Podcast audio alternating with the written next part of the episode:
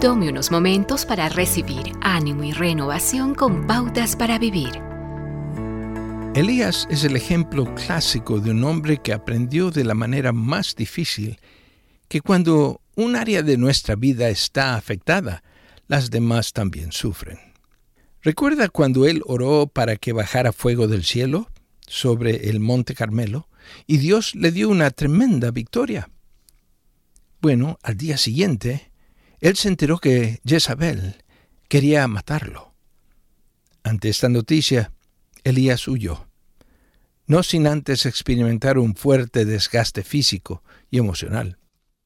El viejo profeta había hecho todo lo que pudo, y su agotamiento físico afectó también su perspectiva espiritual. Cuando el nivel de energía baja en el panal de su vida, es inevitable que también disminuya en las diferentes áreas o comportamientos.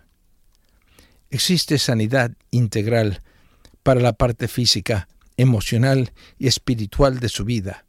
Por tanto, si una zona está fortaleciéndose, todo su ser será enriquecido. La curación espiritual elimina actitudes de amargura, odio, envidia, ira y resentimiento. Cuando esas actitudes negativas son neutralizadas. Los problemas físicos también encuentran alivio. Cuando Dios toca a una persona, Él toca todo su ser, cuerpo, alma y emociones. Inversamente, cuando el hombre se niega a dejar que Dios toque su vida, también se privará de la sanidad emocional que produce armonía física y emocional. Ya es hora de reconocer que su vida es un todo.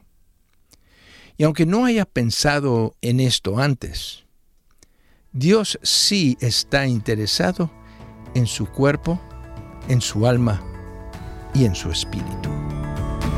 Acaba de escuchar a Eduardo Palacio con Pautas para Vivir, un ministerio de Guidelines International.